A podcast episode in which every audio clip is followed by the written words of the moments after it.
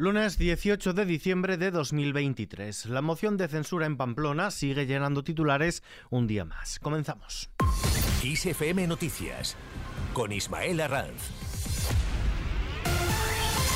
¿Qué tal? El Partido Popular forzará que los socialistas se posicionen sobre darle la alcaldía de Pamplona a Bildu. El Partido Popular anuncia que presentará mociones en los ayuntamientos contrarias a pactar con un partido que sigue defendiendo hoy que ETA tuvo alguna razón de ser. El portavoz popular Borja Semper ha anunciado en la rueda de prensa posterior al comité de dirección del Partido Popular esta iniciativa un día después de que miles de personas saliesen a la calle en Pamplona para denunciar el acuerdo entre el PSN y el partido Abertzale. Además, Sánchez pide al PSOE que dé marcha atrás en esta moción de censura. Queremos decir que desde Génova piden al PSOE que dé marcha atrás en esta moción de censura. Borja Semper. Con toda la seriedad queremos solicitar formalmente al Partido Socialista Obrero Español que dé marcha atrás en la moción de censura en Pamplona. Creemos que no se puede consolidar la mentira en política ni premiar, tampoco por lo tanto, a quienes llevaron asesinos en sus listas hace muy pocos meses. No se puede premiar a quienes siguen defendiendo hoy día que ETA tuvo razón de ser. El gobierno le recuerda a Feijó su obligación de acudir a la convocatoria de Sánchez, lo ha dicho el ministro de Política Territorial Ángel Víctor Torres, quien ha recordado hoy al líder popular Alberto Núñez Feijó que tiene la obligación de acudir a la convocatoria del presidente del gobierno Pedro Sánchez, ya que a su juicio debe asumir su rol institucional como jefe de la oposición.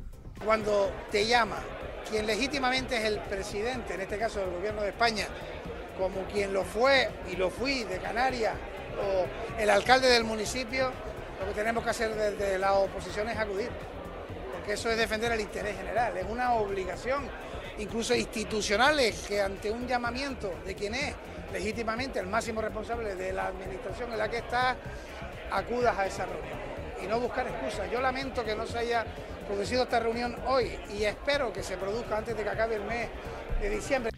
Alivio hipotecario. El gobierno va a elevar antes de final de año el umbral de acceso a las medidas de alivio hipotecario para que las familias con rentas de hasta 38.000 euros anuales puedan acogerse a ellas. Una decisión que ni el Banco de España ni las propias entidades financieras ven necesaria. Según ha explicado la vicepresidenta primera y ministra de Economía, Nadia Calviño, se trata de ofrecer a un mayor número de familias con hipotecas de tipo variable la posibilidad de congelar su cuota durante un año, alargar la vida del préstamo hasta 7 años u ofrecer carencias a los hogares con rentas de hasta 25.200 euros. Además, Calviño también anuncia otras medidas de alivio en atención al posible impacto que pueda tener durante 2024 de la subida de los tipos de interés, hemos ampliado, vamos a ampliar a 2024 la posibilidad para los ciudadanos de la conversión gratuita de las hipotecas a tipo variable a tipo fijo o tipo mixto y la amortización anticipada de las mismas. Mientras tanto, trabajo última con economía la reforma del subsidio por desempleo para aprobarla mañana. Los ministerios de Trabajo y de Economía ultiman las negociaciones para dar luz verde a la reforma del subsidio por desempleo con el objetivo de poder aprobarla mañana martes en el Consejo de Ministros después de semanas de desencuentro entre las vicepresidentas Nadia Calviño y Yolanda Díaz. Más cosas, el gobierno censura el señalamiento de jueces. El ministro de la Presidencia Justicia, Félix Bolaño, se ha pronunciado sobre el señalamiento del senador del Partido Popular, José Antonio Monago, al juez de la Audiencia Nacional, José Ricardo de Prada, por la sentencia sobre la trama Gürtel y ha calificado también de intolerables sus declaraciones, así como las de la portavoz de Junts en el Congreso, Miriam Nogueras. Escuchamos a Félix Bolaños. Lo he repetido en numerosas ocasiones en los últimos días y no me importa hacerlo una vez más, las que haga falta. Este Gobierno defenderá siempre a los jueces, a los magistrados, a los fiscales y su integridad. Porque su integridad y su profesional es defender también el Estado de Derecho y defender el buen nombre de nuestra justicia. Por eso lo haré las veces que sea necesario. El portavoz de Junts, Josep Rius, ha asegurado que la reunión entre el presidente del gobierno, Pedro Sánchez, y el expresidente catalán, Carles Puigdemont, se producirá próximamente en alguno de los estados de la Unión Europea, pero no en España. El también vicepresidente de Junts no ha querido entrar a concretar la fecha y la hora de la reunión, tampoco el lugar, aunque ha dicho que a nadie se le escapa que las cuestiones a abordar irán en la línea de lo suscrito entre el PSOE y Junts en Bruselas para la investidura de Sánchez.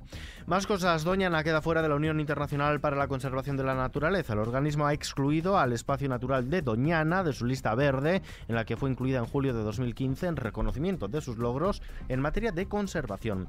La decisión, que convierte a Doñana en la primera reserva natural excluida de esta lista, se basa en que la mala gestión, dado que por el momento el sitio no cumple con el estándar. La vicepresidenta tercera del Gobierno y ministra para la Transición Ecológica, Teresa Rivera, valora esta noticia. Se ha acabado el tiempo eh, de gracia para trabajar o mejor dicho, para permanecer sin trabajar con respecto a la recuperación de Doñana.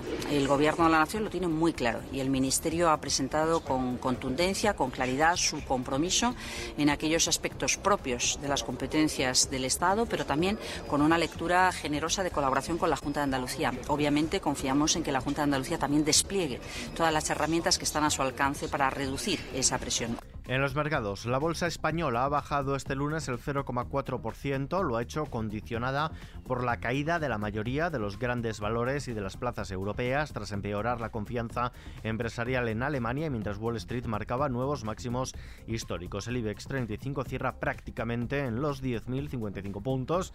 En el año acumula una subida del 22,19%. El euro se cambia por un dólar con 9 centavos. Vistazo ahora a la previsión del tiempo.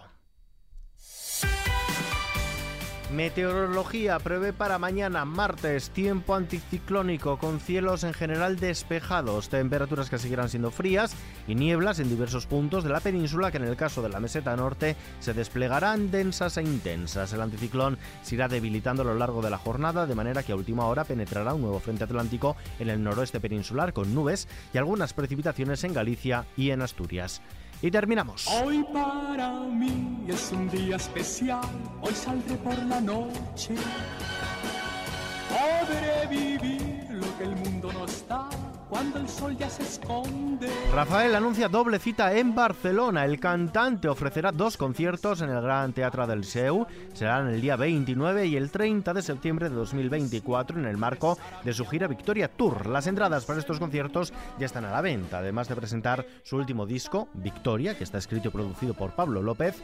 El artista también repasará en ambos conciertos los grandes clásicos de su repertorio, como Yo soy aquel, como Yo te amo o esta Mi gran noche que estamos así como muchos otros que llevan su sello tras más de seis décadas de trayectoria. El artista de Linares, que ya ha cumplido 80 años, ha publicado durante su carrera más de 60 álbumes de estudio y ha protagonizado numerosas giras por todo el mundo.